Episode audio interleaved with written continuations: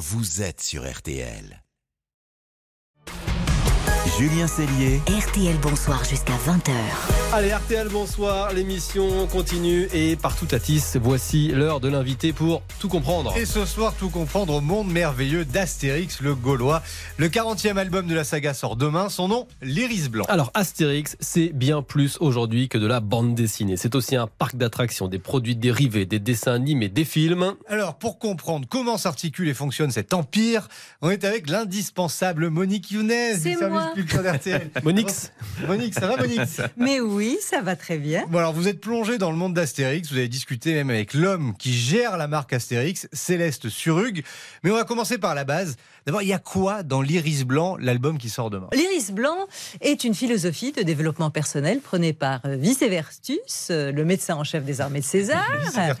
Mais oui, il est certain que cette méthode va remotiver les légionnaires de César pour qu'ils reprennent confiance en eux. Et ça marche fort du côté romain. Les légionnaires adorent désormais se faire tabasser par Astérix et Obélix. Le seul problème, c'est que la méthode de l'iris blanc arrive aussi en Gaule. Obélix est atterré de voir qu'au village, on a remplacé le sanglier par du poisson frais.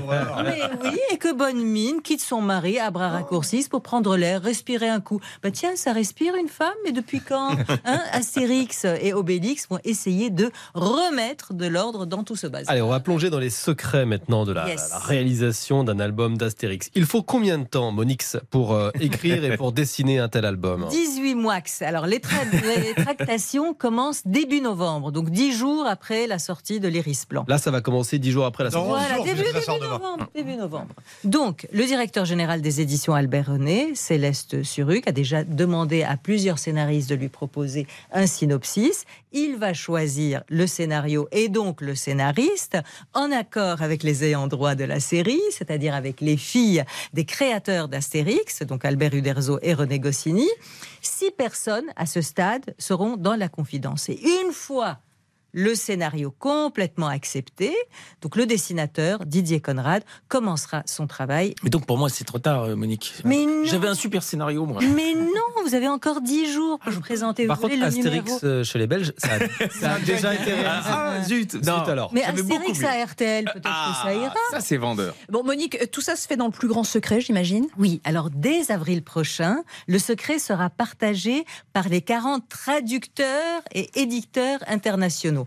Tout le monde signe des contrats de confidentialité, les fichiers échangés sont alors ultra sécurisés, les logiciels cryptés ne permettent ni impression, ni enregistrement, ni copie écran, les mots de passe changent à chaque connexion, les dessins sont envoyés en version dégradée, toutes les informations circulent sous un nom de code. Et est-ce que vous savez, pour l'iris blanc, c'était quoi? C'était une boisson. Euh, Euh, Alex Bière. Le spritz Non, du mojito. Morito, non. Oui, C'était le nom- c'était ça. C'était le nom de code pour l'iris blanc. Ah, c'est génial. Incroyable. Et Alors ces contrats de confidentialité, j'imagine qu'ils vont s'étendre euh, aux centaines d'imprimeurs aussi. Oui, les imprimeurs, les libraires, même la presse y est soumise, puisqu'on lit l'album chez l'éditeur deux jours avant la sortie et qu'on s'engage à ne rien divulguer avant le jour J. Donc vous, vous l'avez lu chez l'éditeur par exemple Mais Chez l'éditeur. Physiquement, vous êtes allé Voilà, chez dans une petite cabine. Et vous n'avez pas pu sortir avec quoi Mais non, on ne peut pas sortir avec. C'est une machine marketing assez bien huilée pour que rien ne perturbe la sortie des 5 millions d'exemplaires dans le monde, 2 millions 400 000 en France. Écoutez Céleste Surug. Le premier week-end reste pour moi quelque chose d'assez incroyable. Tant et si bien qu'à la sortie du week-end, on a en général vendu euh, plus d'un tiers des euh, 2 millions 4. Donc c'est plus qu'une lecture, c'est quelque chose qui fait nation. J'ai entendu euh, des gens qui disaient c'est un peu comme le Beaujolais nouveau, c'est un bon cru, un mauvais cru. Il y, a, il y a ça, donc il faut préserver ça. Voilà, les ventes d'Astérix totalisent aujourd'hui 393 millions d'albums dans le monde. Chaque nouvel album est traduit dans 111 langues et dialectes. Breton. C'est la bande dessinée la plus traduite d'ailleurs. L'album le plus vendu reste Astérix le Gaulois. Ah oui, bon c'est le premier de la série qui s'écoule encore chaque année à 40 000 exemplaires en moyenne. Et est-ce que la vente des albums est boostée quand il y a d'autres événements, par exemple un grand film blockbuster Astérix ou de nouvelles animations au parc Astérix? Toujours, toujours. Et Alain Chabat fêtera par exemple l'année prochaine les 60 ans d'Astérix par une série sur Netflix autour du combat des chefs. Oh là là, Il est déjà dedans. là.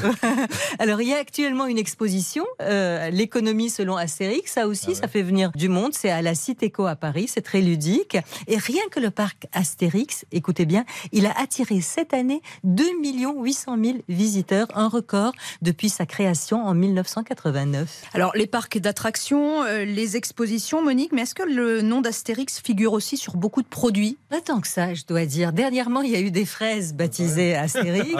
Et il y a eu un bâtonnet sorbet fraise banane Astérix. Bon, ben, c'est pas très. Hein. Céleste Suruc veille à ce que la charte établie par René Goscinny et Albert Uderzo autour de leur héros soit respectée. On ne peut pas associer Astérix à n'importe qui, n'importe quoi.